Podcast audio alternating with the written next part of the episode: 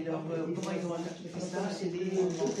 Ils n'ont jamais été visionnés. Tu fais quoi, toi, Parce que les présents ce soir. Euh, Peut-être que je vais avec ma fille au SNIF. Ils font un Zikaron Bassalon au SNIF. Ouais, ça, j'ai fait hier au SNIF du Bnei Accident. Voilà, elle est là, Ariel, donc euh, bon, peut-être je vais l'accompagner là-bas. C'était bien d'ailleurs, parce que Ouais. les gosses, euh, c'était quoi Les, les de Dan, c'est des, des, des 12 ans, j'imagine. Mhm. Ils étaient euh, au moins une quarantaine. Ah, c'est bien. en rond. Écoute, j'ai eu plein de questions. C'est beau. Et franchement, ils n'ont ils ont pas dit un mot. Ils, ils se sont tenus merveilleusement bien. En effet. En effet, mais... euh, Alors voilà les amis, euh, nous avons un, un cours un petit peu particulier. Voilà, on va pas encore tout de suite reprendre. Hein mis on a, on va pas encore tout de suite reprendre le livre de Bereshit. On refera ça. Alors euh, pas la semaine prochaine parce que semaine prochaine, Yom HaAtzmaut, hein, évidemment. Euh, alors voilà, on sera dans le passage de Yom HaZikaron Yom. Euh, mais la semaine d'après. Kitsour, aujourd'hui, on va parler évidemment Yom HaShoah. On s'est posé la question de quoi on allait parler. Et donc tu m'as dit, et c'est pourquoi on ne poserait pas la grande question Hein, La question qu'on ne veut pas poser, la question qu'il ne fallait pas poser, qui qui fâche. Euh, où était Dieu pendant la Shoah? Alors, c'est évidemment la grande question, et en vérité, la réponse, elle est toute simple, mais comme elle est tellement simple, elle nous fait nous poser énormément d'autres questions.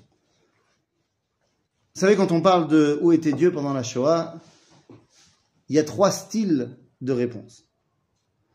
C'est comme ça que parlait Manitou. Il disait qu'il y avait trois styles de réponse. Il y a la réponse de dire, comme par exemple pouvait soutenir le professeur Ishayahu Lebovitch, de dire ne te pose pas la question parce que de toute façon l'histoire n'a pas de sens. Et donc il ne faut pas chercher à comprendre quoi que ce soit. Il faut juste faire la Torah et les mitzvot et puis c'est tout. Euh, voilà. Donc en fait voilà, tu donnes une réponse qui, voilà, bah évidemment. C'est-à-dire que tu as essayé de noyer le poisson en disant en fait je me pose pas la question. Bon, évidemment que c'est de ne pas se poser la question. Évidemment, évidemment. Donc c'est sûr que c'est pas vers ça qu'on va aller. Il y a un autre style de réponse euh, qui, est, qui est aussi absurde. On a pu entendre ça chez plusieurs personnes, par exemple Martine Boubert. Euh, Dieu était en vacances. Il était en vacances. Il était anti-houle sur une autre planète. Ouais. Bon, il n'était pas là. Alors évidemment qu'il dit pas ça comme ça, euh, mais il a fermé les yeux. et- Mais c'est absurde. C'est absurde dans le concept judaïque du divin. Et ça ne nous laisse pas le choix que d'arriver vers la troisième sorte de réponse qui dit, mais il était là. Il était à Auschwitz, il était à Maïdanek, il était à Treblinka, il était à Sobibor. Il était là. Sauf que de dire ça, c'est ce qu'on dit tout le temps, c'est ce qu'on dit tous les jours, dans toutes les situations, que Akadosh Baruch Hu, il est partout. Mais quand on dit ça, évidemment, bah, ça nous amène à toutes les questions euh, les plus légitimes du monde. Ah oui, mais alors, pourquoi? Je vous ai ramené aujourd'hui pour essayer d'étudier en profondeur euh, la question. Je vous ai ramené le classeur. Pas pas mal. Dans ce classeur se trouvent quelques pépites, puisque je prends ce classeur avec moi en Pologne, et il y a plein de choses là-dedans, des choses à la main, des choses photocopiées, des choses photographiées, et plein de réponses différentes à cette question. Pour commencer, j'aimerais vous lire plusieurs textes qui vont nous permettre d'aider à réfléchir à la question. Alors, c'est pas des, on fait pas une soirée témoignage, mais tout de même. Alors, évidemment qu'il y a des textes qui sont difficiles, mais on n'a pas vraiment le choix. On n'a pas vraiment le choix. Donc, je vais volontairement commencer par euh, un texte dur, un texte dur qui est un témoignage euh, qui a eu lieu en 1946, un des premiers témoignages. 1946, on est au procès de Amon Goeth. Euh, Amon Goeth, euh, le dirigeant, le commandant du camp de Plachov, à côté de Cracovie. Certains diront c'est un camp où finalement il y a eu peu de morts, près de 8000 morts. c'est sûr que quand on sait que Auschwitz est à une heure de route, à peu près un peu plus, euh, de Plachov, 1 million, 200 000, 1 million 200 000, 8 000. Et pourtant, euh, la barbarie qu'il y avait à Plachov, due à cet homme, Amon Goeth, était absolument incroyable. Et elle va nous entraîner dans une question très importante qu'on doit se poser au début de notre cours.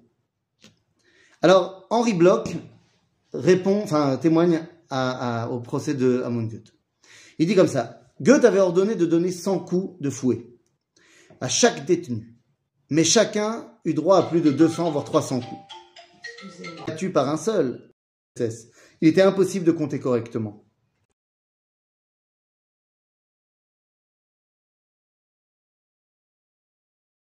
ensanglanté et devait encore annoncer J'ai supporté ma punition. Un homme hurlait terriblement lors de la punition. Goethe lui ordonna de faire moins de bruit et de compter, mais l'homme ne se calma point.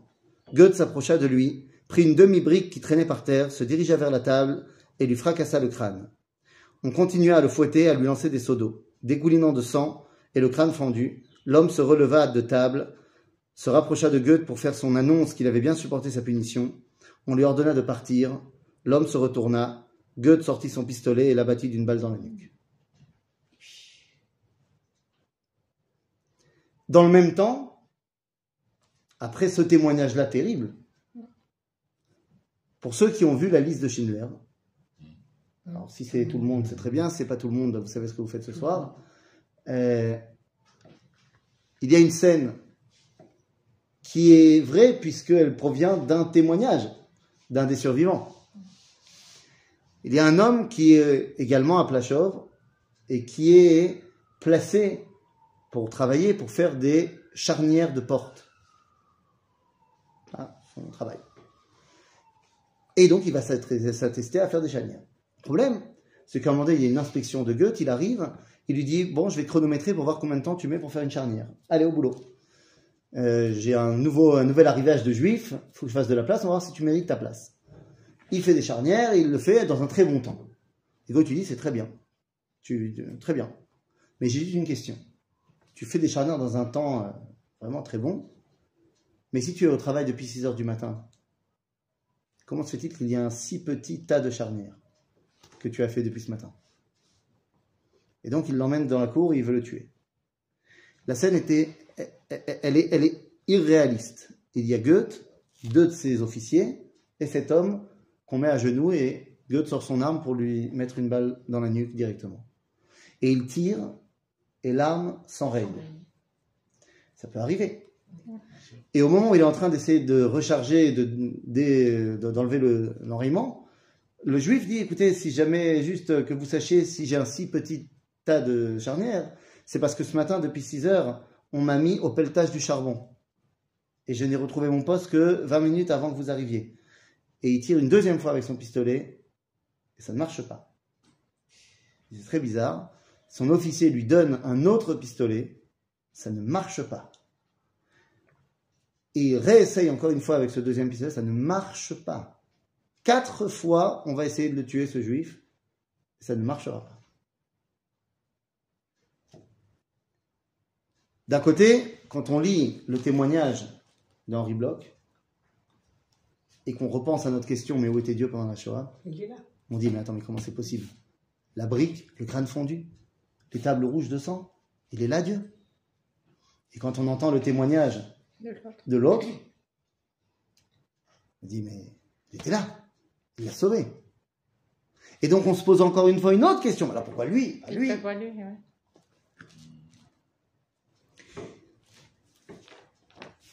La première chose qu'il faut se rappeler quand on parle de la Shoah et de où était Dieu pendant la Shoah, hein, j'aimerais qu'on commence par une autre question, les amis. Vous vous rappelez d'un homme qui a été un spectateur de la Shoah? Il n'est absolument pas menacé par la Shoah, il est chrétien protestant, euh, il a 20 ans, et il voit la Shoah en tant que spectateur. Non seulement il est chrétien protestant, mais il est fils de pasteur et lui-même se dirige vers une carrière dans les ordres.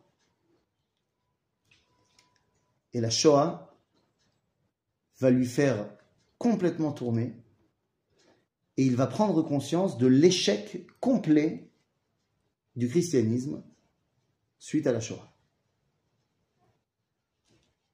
Il écrit ici, il semblerait que les hommes ont perdu le contrôle d'eux-mêmes. Il ne s'agit pas seulement de dire qu'ils n'ont pas été capables de s'arrêter. Semble-t-il qu'il y avait ici une force qui les dépassait, mais ils ont décidé de s'y engouffrer. Si 2000 ans de chrétienté au message d'amour a engendré une Europe capable de faire la Shoah, c'est que ce message en entier est à remettre en cause. Il s'appelle Avraham Livni et il écrit ça dans son livre Le retour d'Israël et l'espérance du monde. Avraham Livni va se convertir finalement au judaïsme, devenir un des élèves du Rav Tzvi Yehuda, un grand, un grand, grand, grand Talmid Racham. Euh, et il écrit un livre magnifique que je conseille à tout le monde qui s'appelle Le retour d'Israël et l'espérance du monde en français. Euh, il a été traduit en hébreu, mais à l'original c'est en français. Et euh, vraiment, ça vaut le coup.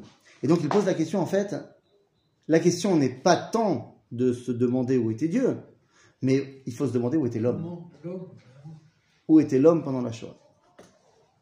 C'est-à-dire, la responsabilité première de la Shoah, c'est les nazis. Souvent, on veut mettre ça sur le dos de Dieu ou d'autres forces. Les, les premiers responsables, ce sont ceux qui ont décidé de faire le mal. Ça, c'est très important de s'en rappeler. Quoi. Je veux dire, nous ne sommes pas, bien que ce soit à la mode, mais nous ne sommes pas musulmans. Dans l'islam sunnite, il n'y a pas de notion de libre arbitre. Ce qui veut dire que le terroriste musulman qui va euh, tirer sur des gens dans la rue, il peut venir se dire c'est pas moi, c'est Mektoub. Je ne suis que le bras armé d'Allah. d'Allah. Mais nous, les juifs, on croit qu'il y a le libre arbitre chez l'homme. Et donc, si tu as décidé d'obéir à un ordre, eh ben, c'est toi qui as décidé. Les nazis sont les premiers responsables de la Shoah, et non pas une force supérieure. S'il y avait eu un météorite énorme qui s'était abattu sur les juifs, on aurait pu dire c'est Dieu. Mais il y avait des gens. Il y avait des gens qui avaient des choix. Évidemment. Oui, Ils ont tous marché, ils ont tous obéi. C'est vrai Et combien on en a de témoignages C'est pas Hitler seul le responsable. Mais évidemment, combien on en a de témoignages qui montrent qu'ils étaient normaux Chaque fois que je guide des gens en Pologne, à Yad Vashem, demain je vais aller avec à Yad Vashem avec des groupes de jeunes, et je sais déjà qu'ils vont me dire, Ah, mais ils étaient fous. Non, ils n'étaient pas fous. Endoctrinés, embrigadés, ce que tu veux, qu'on leur avait donné au biberon, que les juifs n'étaient pas bien, de Sader. Mais ils n'étaient pas fous. Ils avaient une vie de famille, ils avaient des loisirs, ils, euh, ils étaient euh, d'ailleurs très souvent aussi euh, végétariens, euh, ils avaient- des valeurs, ils n'étaient pas fous. Et ils ont décidé de faire ce qu'ils ont fait. Alors, on a commencé à se poser la question, donc, où était Dieu, où était Dieu, où était Dieu? Et j'ai dit, voilà, la question n'est pas tant où était Dieu, mais la question est plus où était l'homme. Maintenant qu'on a dit ça, on va quand même revenir à notre sujet principal. Quand on a dit Dieu, il était à Auschwitz. Et donc on a dit, bah forcément, ça amène à la question, mais alors pourquoi il n'a rien fait? Les amis, encore une fois, c'est une question de point de vue. Allez me dire, ah, vas-y, quelle question de point de vue Il. D'abord, une chose est sûre, on ne peut pas dire que ceux qui ont péri étaient d'Afka les pas religieux ou d'Afka les religieux. Ah non, il y a eu de tout. Alors, alors, alors, il y a des choses qui sont fantastiques. J'ai- surpris euh, ma fille en train d'écouter un cours de Torah. Euh, Il y a pire hein, dans la vie. en train d'écouter un cours de Torah. Mieux qu'elle écoute. Ouais, voilà. Et le Rav, par contre, a dit une énorme bêtise. C'était un cours sur la tsniout. et il a dit euh, que tu comprends que si tu es pas habillé il y a, tu amènes le mal autour de toi. Et il y a des gens qui peuvent tomber malades et tout machin euh, à cause de toi parce que tu n'es pas tsniout. Des gens que tu ne connais même pas. Oh, bon, on a entendu ça. Hein. Oui, voilà. Donc je lui ai dit, tu sais, ça, je suis très content d'être rentré dans ta chambre à ce moment-là, c'est très important, euh, c'est complètement faux. C'est, c'est pas juif, euh, c'est marqué nulle part. À la limite que toi, il t'arrive quelque chose de mal parce que tu transgresses la Torah, je peux entendre. Pas. Mhm. Mais Mais que quelqu'un que tu ne connais pas, il lui arrive quelque chose de mal parce que toi, tu as fait quelque chose de pas bien, elle me dit, oui, mais tout Israël est relié. Euh, Il a mis la bon dos, euh, mais tout Israël est relié. Je dis, tu sais, dans la Shoah, il y a des rabbins qui ont dit, la Shoah a eu lieu parce que les Juifs ont parlé pendant la répétition de la Hamida. C'est le meilleur que j'ai trouvé. ah, j'en ai pas eu des Ah non, mais ça, ça c'est Oui, classique. Moi, je te parle du top, de ce que j'ai. C'est le meilleur que j'ai entendu. J'ai jamais entendu. Parce que, attention, c'est pas bien de parler pendant la répétition de la Hamida. Je suis contre le fait de parler pendant la répétition de la Hamida. Mais, euh, voilà, est-ce qu'on a besoin vraiment de. Ça. Hein, c'est pas mal. C'est ça, hein À Metz, on ajoute. Quoi qu'il arrive. Quoi qu'il arrive. Donc, vous comprenez que ça, ça tient pas debout. Ça tient pas debout. Oui, tout Israël est relié, d'accord, mais il faut qu'il y ait une relation de cause à effet. Sachar va onesh. Une dimension de libre arbitre, elle est aussi pour nous. Et donc, je lui ai dit, tu sais, quand on parle de la Shoah, qui est mort dans la Shoah? Un million d'enfants. un million et demi d'enfants, qui d'après la halakha ne sont pas coupables de rien, ils sont encore des enfants. Au-delà de ça, sont morts près d'un million aussi de tzadikim, qui étaient religieux dans tous les sens possibles et imaginables, qui ont donc certainement pas, euh, je veux dire, peut-être qu'ils ont oublié un jour de faire la bracha avant de manger un chewing-gum, mais je suis pas certain que euh, le, châtiment pour ça soit la Shoah. Il y a aussi je sais pas de chiffres, hein, mais, mais des- des- des- un nombre incalculable de gens qui n'étaient pas religieux, certes, mais qui étaient déjà nés dans des familles pas religieuses. Auquel cas, ils sont considérés comme Tinok chez Nishba Ben Agoïm, et donc on ne peut pas leur en tenir rigueur de ce qu'ils ont fait ou pas fait. Donc, tu vas me dire quoi? La Shoah, elle a puni Puni qui Des gens qui étaient, d'après la loi juive, pas punissables.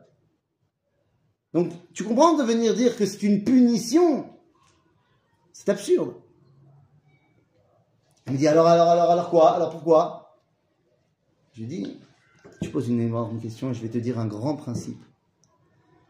Il y avait la semaine dernière mon examen de prophétie et je l'ai raté. Je ne suis pas prophète. Et dans la mesure où je ne suis pas prophète, ma réponse va être sans appel. Pourquoi il y a eu la Shoah? Je ne sais pas.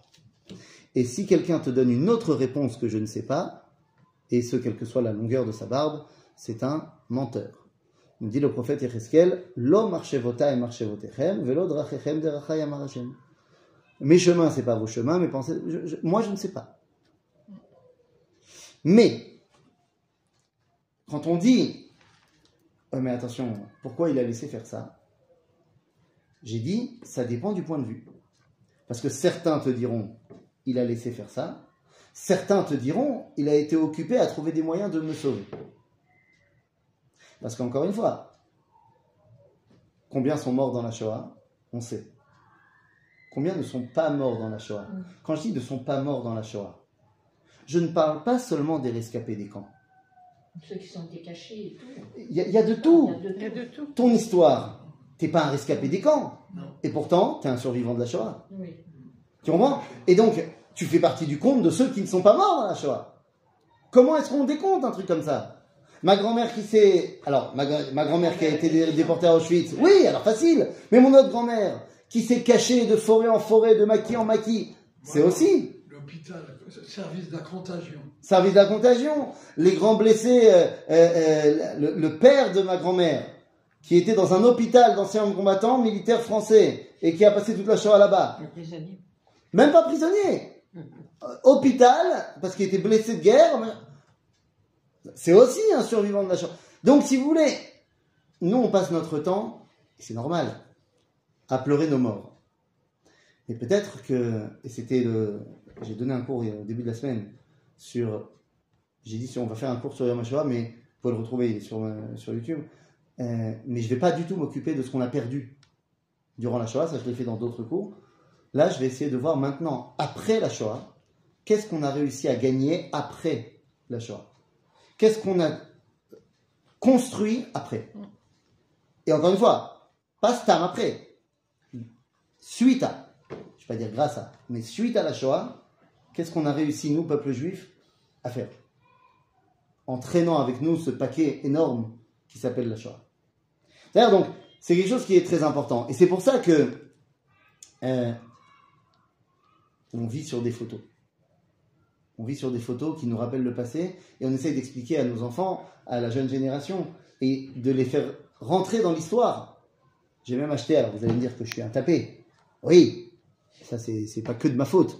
C'est aussi de la cause de la faute de son fils et d'autres personnes qui m'ont qui m'ont rendu tapé. Mais j'ai quand même acheté à mes enfants une BD en 5 volumes sur l'histoire de Sobibor. Oui, là, il faut être tapé. Ouais, attends, mais elle est bien, elle est très bien. Je l'ai montré à Shlomo, il m'a dit je connaissais pas. Non, non, non. Voilà.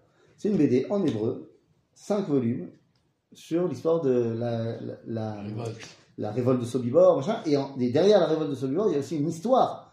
J'ai demandé à Shlomo de vérifier, et il a dit ouais, hein, c'est Nachon. c'est vrai quoi. C'est vrai, avec toute une histoire, avec un, des commandants du camp qui est marié avec une femme qui en fait était une juive, machin, caché, qu'il ne savait pas. Grosse histoire. Bekitsu,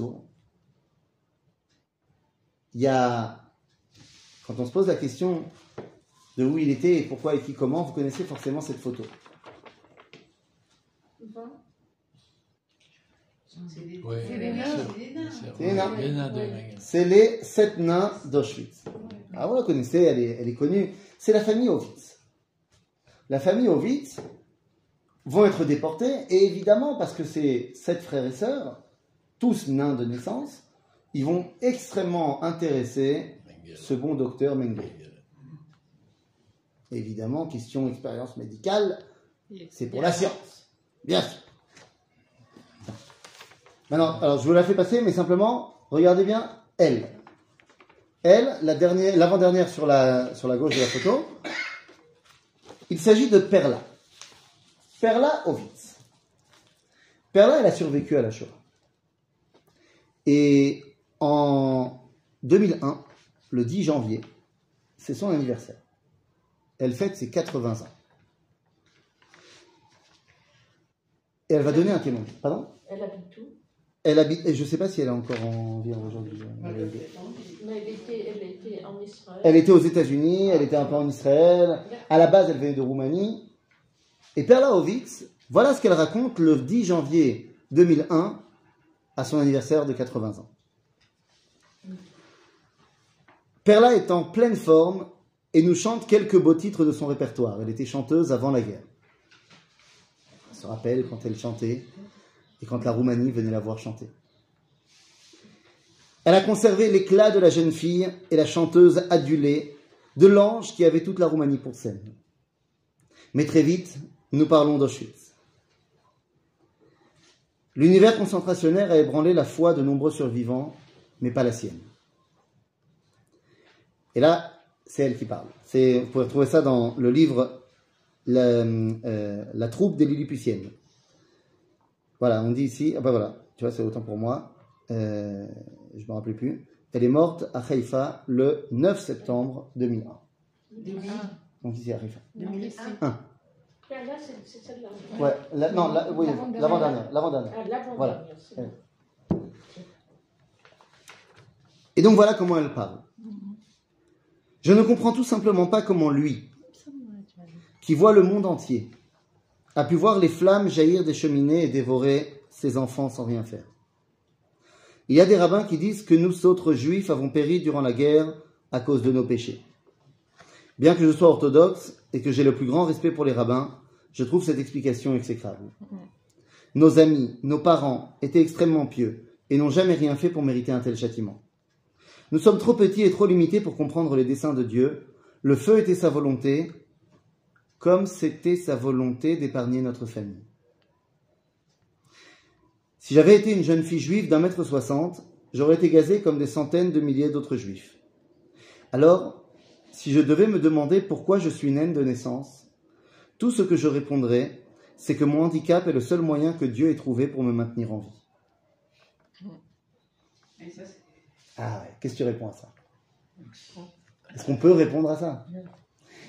C'est pas, c'est ben évidemment. C'est-. Ah, mais complètement. Avec contre Et, et je vais te dire même ça, c'est Ashgacha Pratit contre Klalit, et c'est surtout un ressenti.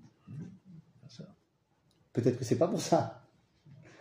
Mais comment tu veux te battre avec ce ressenti-là? Et en fait, quand on pose la question de où est Dieu pendant la Shoah, tant qu'on n'est pas prophète et qu'on n'en reçoit pas l'info de Dieu, qui dit Ko Amar Hashem, la Shoah c'est à cause des brachot pour les chewing-gums, bah, ça ne restera que du ressenti personnel. Si on, si n'a pas le choix.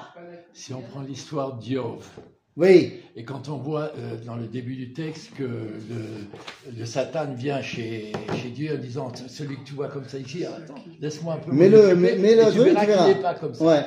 Et Dieu le laisse faire. Nous. Donc je veux dire, euh, c'est- pas, pas très compréhensible. Oui, mais attends, si tu vas vraiment jusqu'au bout dans, dans, dans Yov, le Satan, il bosse pour qui? Ah, Il bosse pour qui? D'après le livre. Pour Dieu, Il bosse pour Dieu. bien sûr. Donc ça veut dire, il, vas-y, il le laisse faire, il l'envoie. Il l'envoie. Bah, tu peux dire pareil pour les qu'il a envoyé à Abraham, tu peux dire pareil pour les qu'il envoie au peuple juif. tu peux- C'est-à-dire que, oui, Dieu, des fois, il envoie des épreuves. Mais moi, ce qui m'intéresse, si déjà tu arrives dans l'Iov, il a eu les épreuves. Il est dans la douleur. Ah, bah, c'est la douleur. Au niveau individuel, Shoah, il l'a vécu. Bien sûr.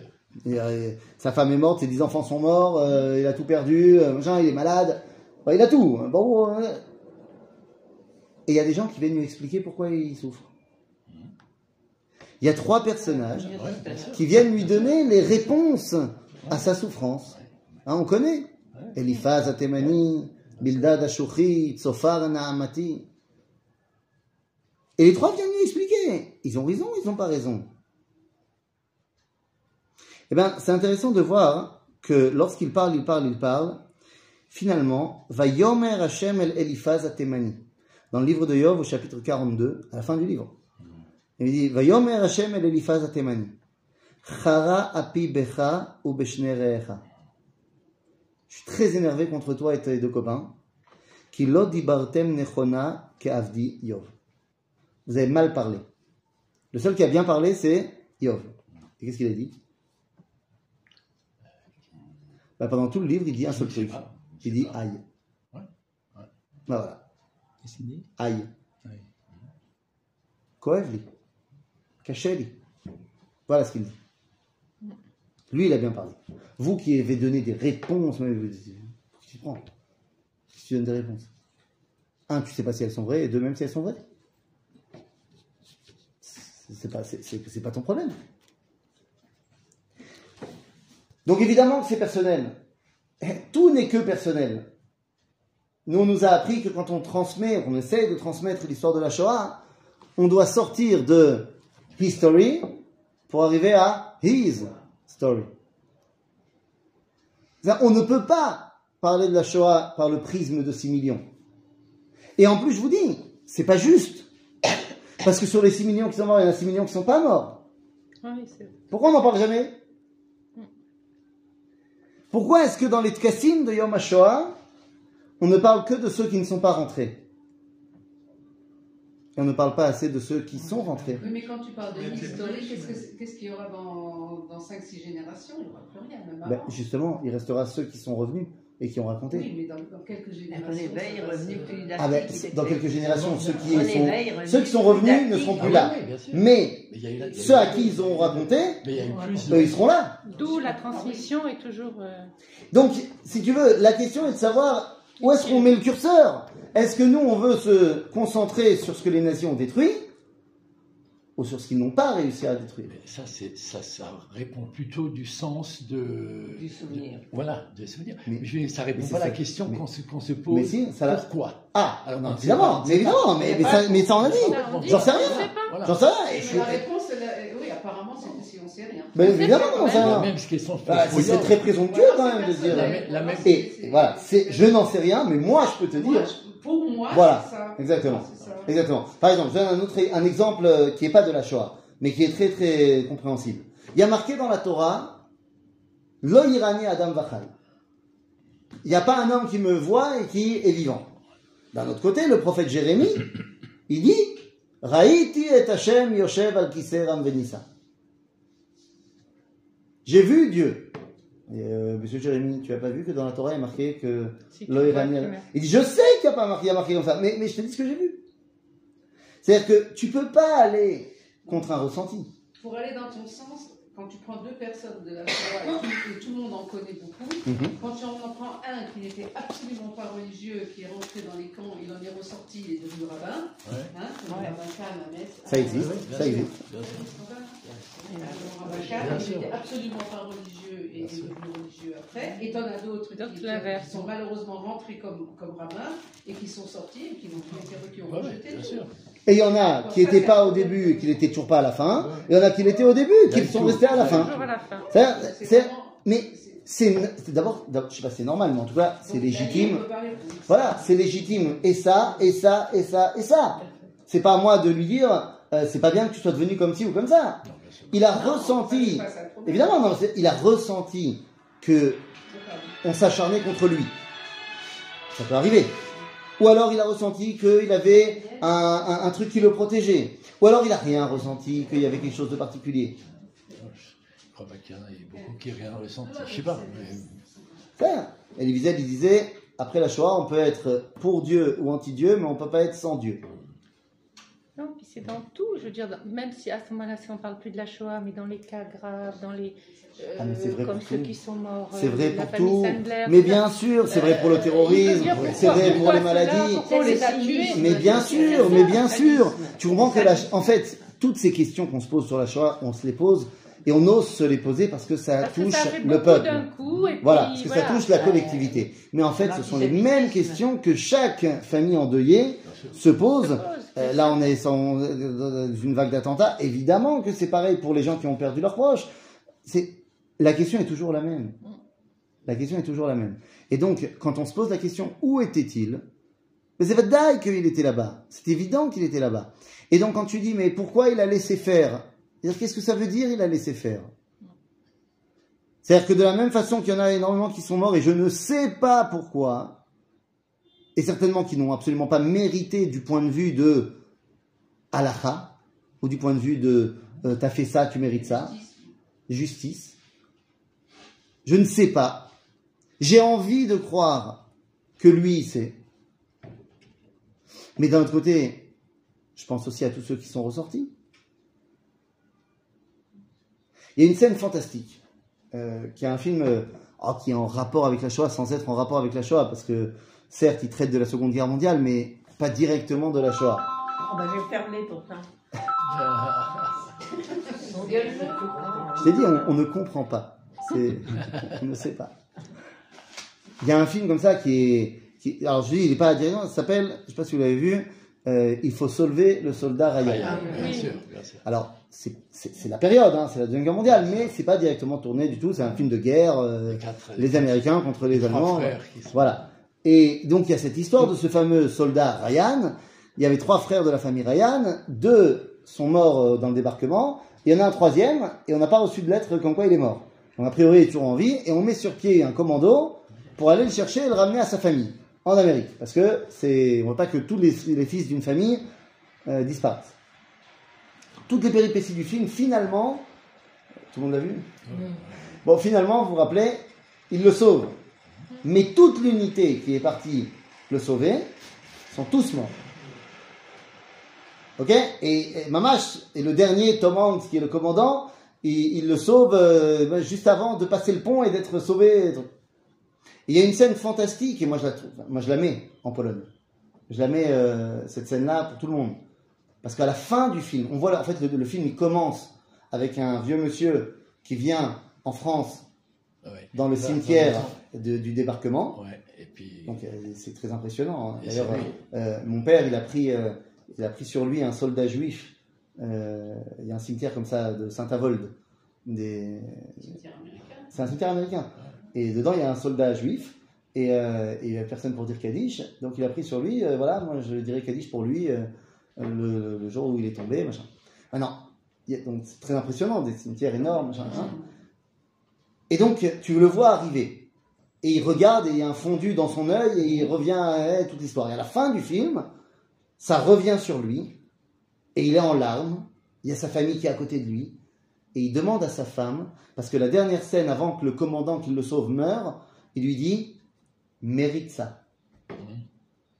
Il y a huit personnes qui sont mortes pour toi, pour que toi tu puisses vivre ta vie. Mérite ta vie. Et donc à la fin du film, donc il à la fin de sa vie, il se tourne vers sa femme et il dit Est-ce que j'ai mérité ça? Est-ce que j'ai été une bonne personne? Ça, c'est une grande question. Est-ce que j'ai été quelqu'un de bien? Donc, si vous voulez, euh, quand on se pose cette question-là, mais les amis, tous ceux qui ont survécu, C'est terrible cette question. mais c'est terrible, mais, mais, mais, mais c'est notre question à tous. Problème D'autant plus pour ceux qui ont survécu à la Shoah. T'as compris Bah oui. C'est ça que je veux te dire. Ah oui. C'est le mec qui a survécu et que son copain à côté, Bah, et toute sa famille. tu comprends Est-ce que j'ai mérité ça On m'a donné une vie. Qu'est-ce que j'en ai fait Ça, c'est fondamental. Et je pense honnêtement, et moi je parle en tant que euh, troisième génération, je me dis, mais alors, alors moi, qu'est-ce que je vais en faire, moi, de ma vie? Mais, C'est-à-dire, ma grand-mère, on lui a donné la vie. Si Akadosh Baruch Hu, il décide que elle, elle survit pas, je suis pas là. Mm. Donc il a décidé que elle, elle survivait. Et donc ma mère est née, et donc moi je suis né. Ah, très bien, mais alors je fais quoi maintenant? Et je pense que c'est ça la grande question. Enseigner la Torah? Hein? Ah, euh, moi j'ai décidé que voilà, j'allais essayer d'enseigner un petit peu la Torah et de faire découvrir Israël et, et de transmettre que, ce que j'ai appris. Mais L'antisémitisme a toujours été et sera toujours. euh, l'antisémitisme, alors non, l'antisémitisme a toujours été, mais il ne sera pas toujours. Il sera. Il y a un moment donné où même les nations ils vont comprendre. Ah, bon, espérons. Bah, euh, oui, Ouais. non, c'est le but. C'est le Si but. Dieu veut. Si Dieu veut. Dieu est bon. C'est-à-dire, donc, évidemment, donc ça c'est la, grande évident. question. On a dit, on ne peut pas se focaliser sur euh, ceux qui sont tombés. Il faut en parler, bien sûr. Mais est-ce que on ne peut pas aussi mettre l'accent sur ceux qui ne sont pas tombés? Mm. C'est change- un changement complet de regard sur la Shoah. C'est évident. C'est un vrai changement. Enfin, on- tu peux aller au CNEF, machin, Zikaron Bassalon. Les gens qui parlent, ça veut dire qu'ils sont pas morts. C'est difficile d'expliquer ça à, un- à un enfant de 12-13 ans. Je pense pas que ce soit la question qu'ils posent. Non, mais oui, mais Les enfants, est-ce que est-ce questions qu'on lui fait pas. prendre conscience qu'il peut y avoir cette question? Moi, je Encore une fois, pas, je pense pas à ce- cet âge-là, Non, 12, Je 13 crois ans. pas, je crois que c'est trop jeune, là. Enfin, ouais, je pense. je Non, non, je pose une question au niveau de la transmission. Ouais, je, je pense pas. Si ça vient pas de lui, c'est pas la peine tout de suite de lui mettre ça dans la tête. Ça, ça viendra. Ça viendra. Je pense qu'il y a des questions beaucoup plus, euh, Ah oui, beaucoup plus terre à terre. beaucoup plus terre à terre. Euh, moi, je me souviens. Je me souviens. Je le, je le dis à chaque fois. En- enfin, je me souviens. J'étais pas là, mais je l'ai lu. Euh, 1962. 1962, l'État d'Israël décide de commencer à enseigner la Shoah dans les petites classes. Oui, après l'affaire Eichmann. Ouais. Et Le ouais, ouais. Oui, parce qu'il y a- Et, et donc, on va prendre une classe, témoin, et on va faire venir un rescapé, ouais, il y en avait beaucoup plus, hein, les années 60 évidemment. Et euh, on fait venir un rescapé, il raconte, bon, un peu édulcoré, c'est quand même une classe des gens, ils ont 10 ans, et on lui raconte. On leur raconte à ses enfants euh, la Shoah. Et même avec euh, beaucoup de pincettes, bah, c'est quand même. euh, voilà. Maintenant, c'est Kaved, et puis c'est surtout qu'ils n'ont jamais entendu parler de ça. hein. On parle de, de gosses de 10 ans qui sont nés en Israël. Ils n'ont jamais entendu ça. N'oubliez pas que pendant les premières années d'État d'Israël, Hein Black- Blackout. blackout complet, la Shoah n'a pas existé. Euh, J'exagère, mais, Oui, oui. mais, mais, pas, mais tellement. hein, Comme nos parents qui parlaient pas. Ouais, on veut, on veut pas re- reparler de, de- Non. Et là, donc, il parle. Et donc, il parle, il raconte à sa classe. Et à la fin des deux heures où il raconte, il y a un élève qui pose une question toute bête. Ça fait deux heures qu'on vient de me raconter qu'il y a des méchants, ils ont voulu tuer les juifs. Il dit, mais, mais où était Tzahal Oui, Ah oui. Où était Tzahal Ça nous fait sourire. Mais lui, ça ne fait pas sourire. Parce que lui, il comprend pas qu'il y a une réalité où il n'y a pas l'État d'Israël. Ça, c'est un gosse de 10 ans, mais quand on lit le livre de, de Naftali Lavi, pas de, de, Oui, oui, de bien sûr. Naftali Lavi, quand il dit que quand il y avait l'attentat de, Ma- de Malotte, et qu'il Ouais. il était, l'adjoint- il était le chef de cabinet de Moshe Dayan. Mhm. Et lorsque Moshe Dayan, ils attendaient avant de monter à l'assaut, qui s'est mal terminé, euh, il a, Moshe Dayan a dit à Naftali Lavi, maintenant je comprends pourquoi les Juifs ne se sont pas, qui n'ont, ils n'ont pas pu se révolter. Parce que parmi les instituts, parmi les profs qui est là-bas, il y avait des, des gens de Sayeret, il y avait des trucs et ils ne pouvaient rien faire. Et, c'est- et ça, Ça dit que, il y avait les enfants, il y avait les trucs, machin, est-ce qu'on veut en danger? Est-ce que bien sûr, mais bien sûr. Donc, quand ils te disent, mais où était ça? Nous, ça nous fait sourire. Mais lui, il comprend pas. Lui, il comprend pas qu'il y ait une réalité où il n'y a pas d'État d'Israël. Moi, j'arrive et je pose la question derrière. Je dis, et, et s'il y avait eu l'État d'Israël? Ça aurait changé quoi?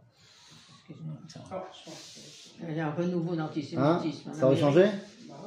On aurait réussi à battre l'armée allemande Ouais, des. On aurait pu sauver les juifs bah, Ils seraient venus aussi nous attaquer aussi. On que peut pas ça- savoir, c'est, c'est difficile. On aurait arrêté Rommel. Hein les camions, là. T'imagines Là, on peut pas Est-ce que la. Shoah aurait pu avoir lieu s'il y avait eu les smartphones? Ah, ça, je me suis souvent posé la question. Voilà. Parce que, ah ben oui. S'il y avait eu le téléphone. Non, non, non, non, mais les smartphones, il y en a toujours un qui échappe, qui filme, qui envoie un WhatsApp, je te qui envoie. signale, Jean-Paul, il je signale qu'en Russie aujourd'hui, Voilà. en Ukraine, il y a le smartphone. Hein. Oui, mais. Il y a Mais- Internet. mais- pas mais beaucoup. Jérusalem, Mais Vous avez pas ça n'empêche pas la guerre et ça n'empêche pas les. Je vais vous dire. Voilà. Je vais vous dire. Moi, à cette question-là, je vais te répondre très simplement. Alors, je- je pense pas que ça empêcherait. Je pense que ça ferait des, des, des, des- des- des- des gros titres dans les journaux, mais qu'au final, les politiques, ils ont très peur d'aller au conflit. Je vais te dire, on n'était pas à l'époque du smartphone, mais quand Euh, même. mais même la Shoah, tout le monde le savait. Non, euh, non, non, non, non, non. comme ça. D'abord, Non, Avant d'accord. 43, personne ne savait rien du tout. Bémet que personne ne savait rien du tout. Pensais qu'il allait Euh, donc, donc, pas que les juifs, hein, même je parle pour, pour les goyim.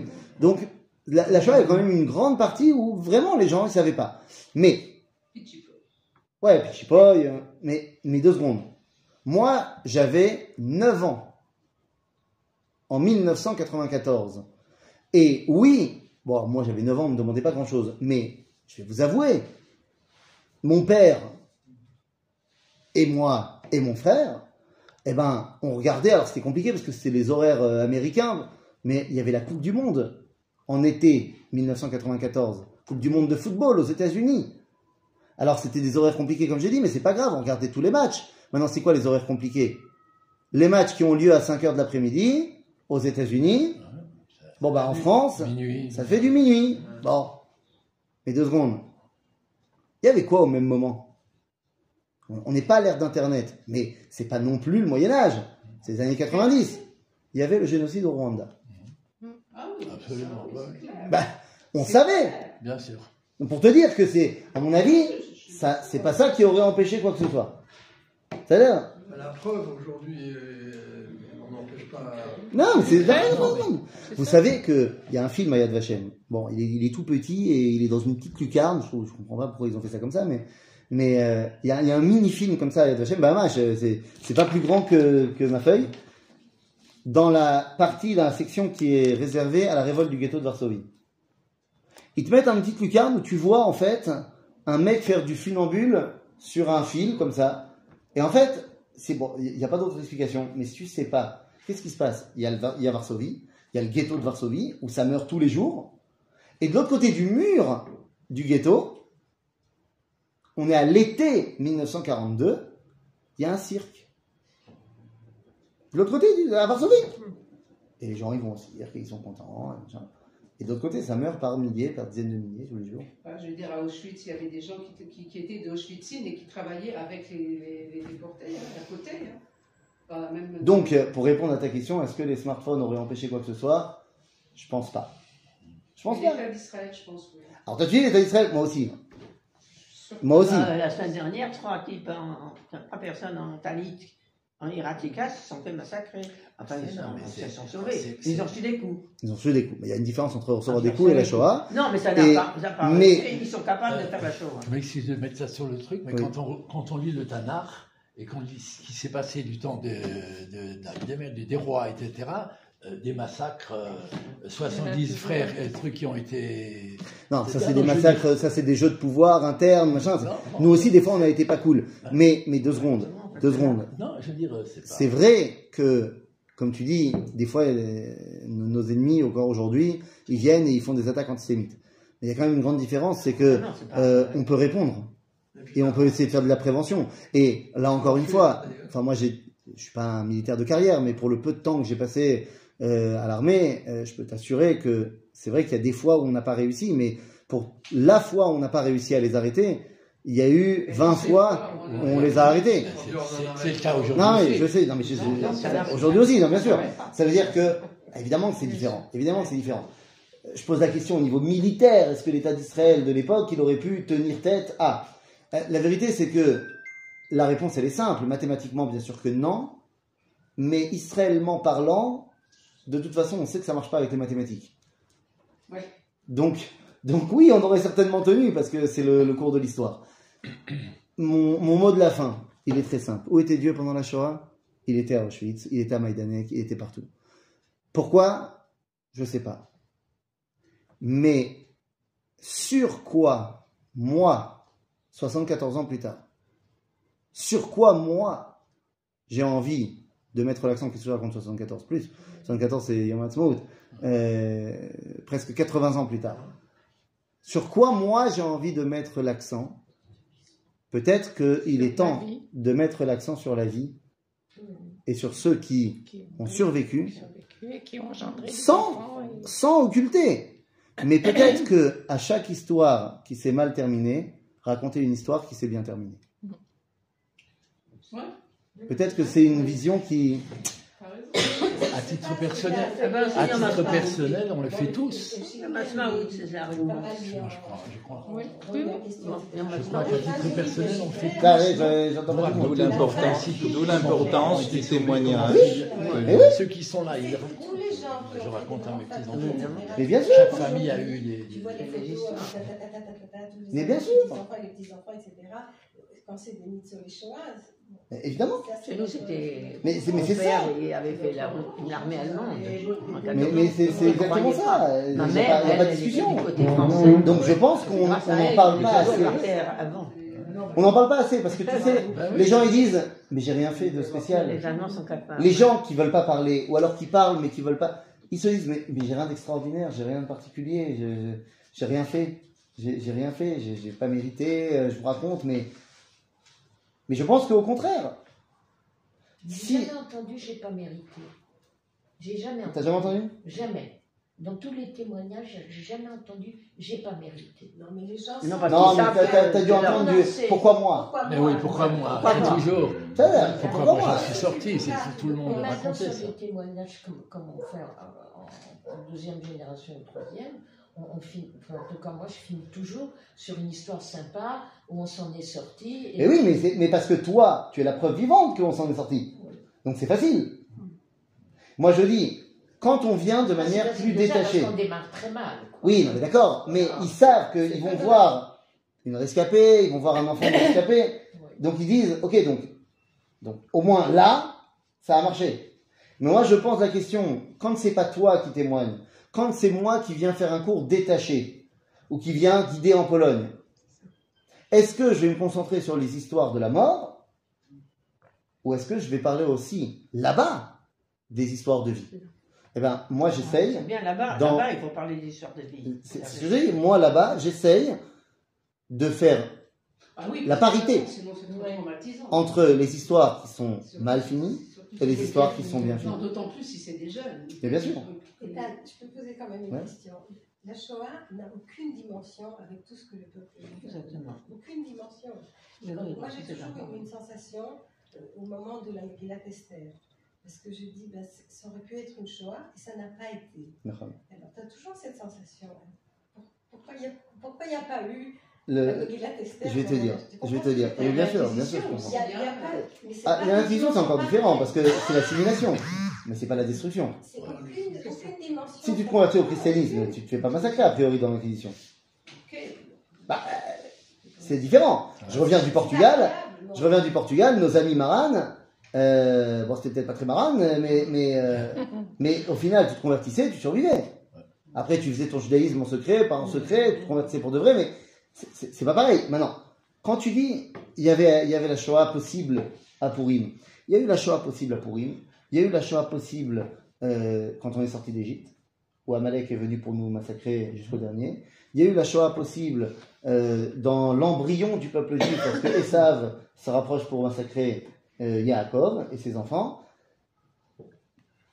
On on avait déjà parlé, mais ce schéma de Shoah possible arrive toujours quand on est entre l'exil et la Géoula. Quand on n'est plus en exil vraiment, mais qu'on n'est pas encore véritablement en Géoula. Comme à l'époque de Yaakov qui est sorti de chez Lavan mais qui n'est pas encore retourné en Eretz Israël vraiment. Ou alors quand on est sorti d'Égypte mais on n'est pas encore arrivé en Israël. Quand il y a eu la déclaration Koresh qui permet aux Juifs de revenir en Israël, mais on n'est pas encore vraiment revenu, il y a eu Purim. Et quand il y a eu la déclaration Balfour sans Rémo, mais qu'on n'a pas encore construit l'État d'Israël.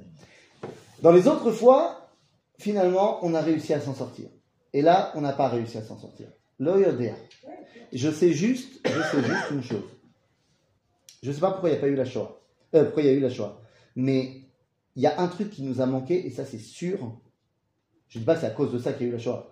Je dis que ça, ça aurait pu jouer en notre faveur, et c'est sûr qu'on n'avait pas ça. Si tu regardes bien à Purim, il y a peut-être le secret de Purim, c'est lorsque Esther dit Ok, je suis prête à intervenir, mais à une condition. L'air kenos et kol ha-yehudim asher b'Shushan. Va et rassemble tous les juifs qui sont à Shushan. Cette dimension d'unité est nécessaire si tu veux pouvoir survivre. Les amis, on va pas se voiler la face, hein, mais l'époque de l'avant Shoah, je ne sais pas si on a fait pire en termes de sinatrinam dans le peuple juif. Ah bah oui, faut se dire les choses. Faut se dire les choses, les amis. Alors, que, alors si on parle de en Israël, Pire qu'au deuxième temps. alors si on parle de en Israël, ouais. En Israël, les années 30, c'est le grand n'importe quoi. On- vous savez comment on appelle cette période-là? C'est quand même incroyable. Dans le livre d'histoire israélien, la période des années 30 en Israël, hein, on appelle ça la période de la saison. Ah oui, À saison. C'est la saison de chasse. Il se dé- se dé- Parce qu'il y a entre la Haganah, le Lechi et le Hetzel, Ah, on, oui, se, c'est ça, oui. on, on se vend aux Anglais, on se dénonce, on se truc. C'est c'est Sinatrinam, la méadrine, quoi. Et ça se massacre pour de vrai. Ça, c'est en Israël. En Chutzlaaretz. C'est pas mieux. Les- c'est- Alors, on n'en est pas à se vendre, mais les communautés de Chassidim n'ont aucune sorte de contact avec les Litaïm. Les Ashkenazim méprisent les Sfaradim, mais d'une force qui, qui, n'a- qui, voilà, c'est- incroyable. Les Chilonim, Vous ne connaissez pas les Sfardim. qui? Les Ashkenazim ne connaissaient pas les Sfardim. Mais arrête. Non, ils ne connaissaient Mais pas. arrête. D'abord, peut-être pas Monsieur Tout le Monde qui est dans son village, Non, ça c'est sûr que non. Mais. Bah, là, on, peut, on comparer alors avec les, les, non, mais attends, attends, attends, les communautés alsaciennes avec les communautés polonaises. Il y a, Les Polonais, Oui, mais ça, ça, c'est autre Non, chose. Avec Ça c'est autre chose. Non, mais attendez, Voilà. je t'ai pas dit qu'en Pologne, ils connaissaient le Sfarad. J'ai pas dit ça. J'ai dit que par exemple, euh, dans le sud de la France, on connaît très bien les communautés qu'il y a au Maroc. Euh, oui. Ok, c'est- c'est- c'est- je suis d'accord avec toi que de la Pologne peut-être pas, mais le fait que voilà, mon grand-père quand il arrive en- à Metz, euh, de son patelin en Pologne, Bien je sûr. peux t'assurer que les Yekes là-bas, euh, C'est ça. il le voit, euh, voilà, vaut mieux que, 1950. vaut mieux qu'on se marie avec un goy plutôt qu'avec un. Polonais. Donc, si vous voulez, j'ai pas, enfin, je, vais pas vous faire un dessin. On n'était pas unis. C'est- C'est pas, c'est pas un ridouche. D'accord? Mais on n'était pas unis avant non plus. Mais Ben non, ben c'est ce qu'il dit. je, je, non. Tu pas Non, non, non, non, pas du tout. Je dis, j'ai dit, j'ai ma première phrase, c'était, je dis pas que c'est à cause de ça.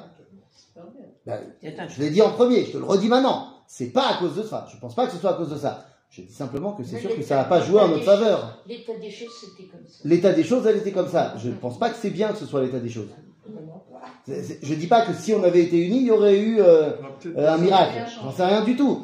Je dis juste que si tu prends l'exemple de Pourim, le seul truc que je vois à Pourim de positif, c'est qu'on a réussi à se réunir tous ensemble. Hmm.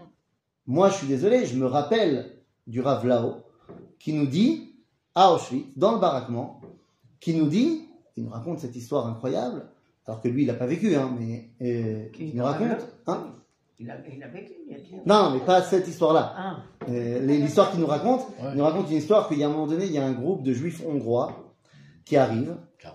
Et ouais, en 44, et les chambres à gaz, elles marchent pas, d'habitude, ils vont directement, machin. Là, ils sont mis dans un baraquement. Maintenant, il y a une partie du groupe qui est mis dans un baraquement où il y a des juifs de Salonique. Ils vont pas se parler. Ils vont pas se parler parce que les uns ont peur des autres. C'est-à-dire que pour les juifs de Salonique, un juif, c'est un mec qui est bronzé, qui a une moustache, qui parle avec les mains, et qui parle le grec, euh, le judéo-arabe, non, on n'est pas le judéo-arabe, le ladino peut-être.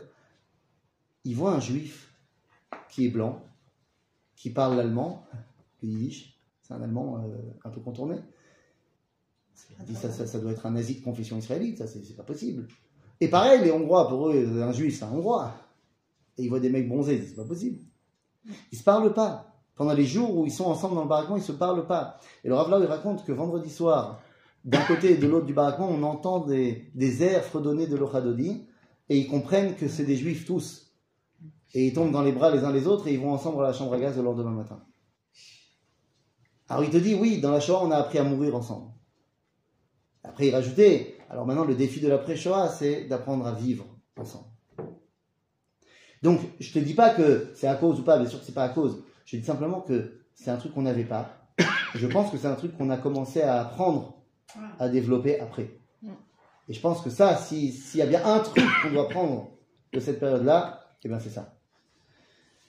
Quel est le message de, de Yom HaShoah? Pas de la Shoah, mais de Yom HaShoah. Plus les années passent, et plus je pense que notre message doit être tourné vers la vie et ce qu'on a réussi à transmettre. Mais quoi?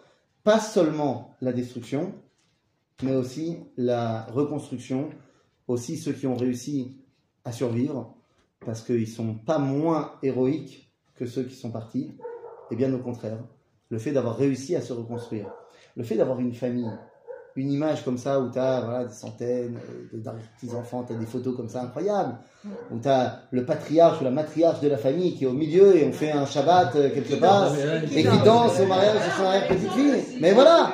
mais je pense que, alors, oui, c'est beau, ils ont fait des bébés, c'est très bien. Mais la, la force qu'il a fallu pour ces gens de se reconstruire et de faire une famille. Bah, les parents de Rosie, revenant d'Auschwitz. Et bien sûr, et bien sûr, bah, les, les parents de ma mère, machin, c'est- fondamental. Et c'est ça, à mon avis, qu'il faut transmettre. Cette force de De résilience. hein, Cette force de résilience. Ah oui, de, de dire que Edman Assot, on sera tourné vers la vie. On sera tourné vers la vie. Voilà, c'est ça euh, le message de Yom HaShoah euh, de cette année. Euh, voilà. Amen. Pour l'unité du peuple. Amen.